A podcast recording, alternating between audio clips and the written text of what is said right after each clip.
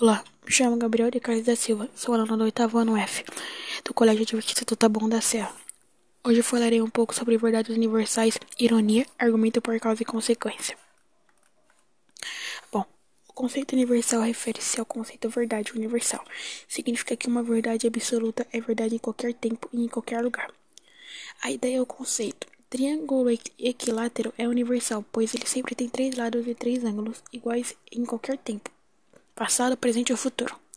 Em qualquer parte do universo, se pensarmos num triângulo equilátero azul ou vermelho, essas cores essas cores serão apenas acidentes que ocorrem subjetivamente, mas que não mudam a sua essência objetiva. Aquilo que eu defino como triângulo equilátero. Sócrates não decide em função das opiniões, pois elas não são universais, elas são pro proposições de um tempo determinado, de um lugar específico. Ele decide a partir do que disse a lei, ela é uma proposição verdadeira e a expressão da verdade ela é universal.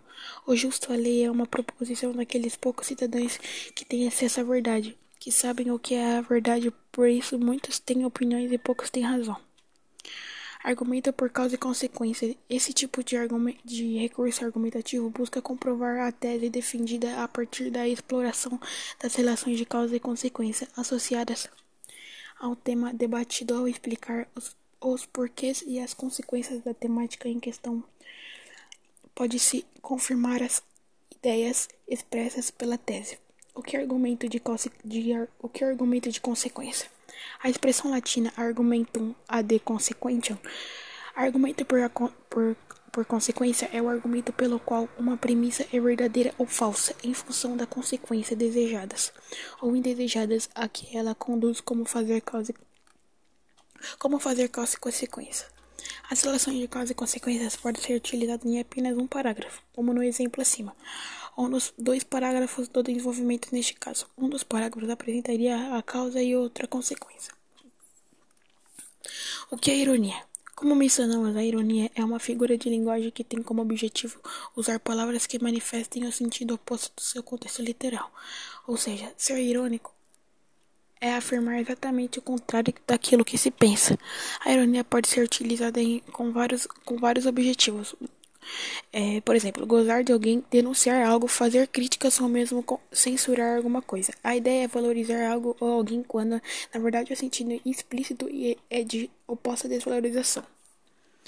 Usar o recurso da ironia demanda algumas capacidades específicas. É preciso saber utilizar o tom de voz correto e de maneira elegante, de modo que a intenção não fique explícita. A ideia aqui é estimular o raciocínio do ouvinte, ou mesmo do leitor, fazendo com que ele considere todo e qualquer sentido possível da palavra ou expressão utilizada. Assim, no momento em que a ironia foi descoberta, será igualmente surpreendente. Para o ouvinte, o real teor da mensagem que se pretendia passar, tão importante quanto o tom de voz ou da escrita da expressão irônica, é o contexto em que ela é, está inserida. Certas frases podem ser utilizadas com ou sem ironia, com ou sem ironia, dependendo exclusivamente do contexto em que estão postas.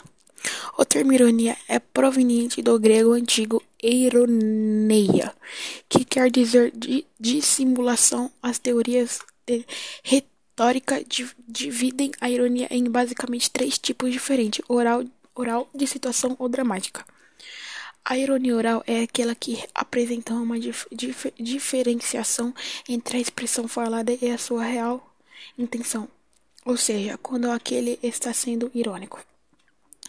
Diz algo, mas com outro significado, ou então quando o significado literal das palavras faladas é oposto ao que se pretende expressar.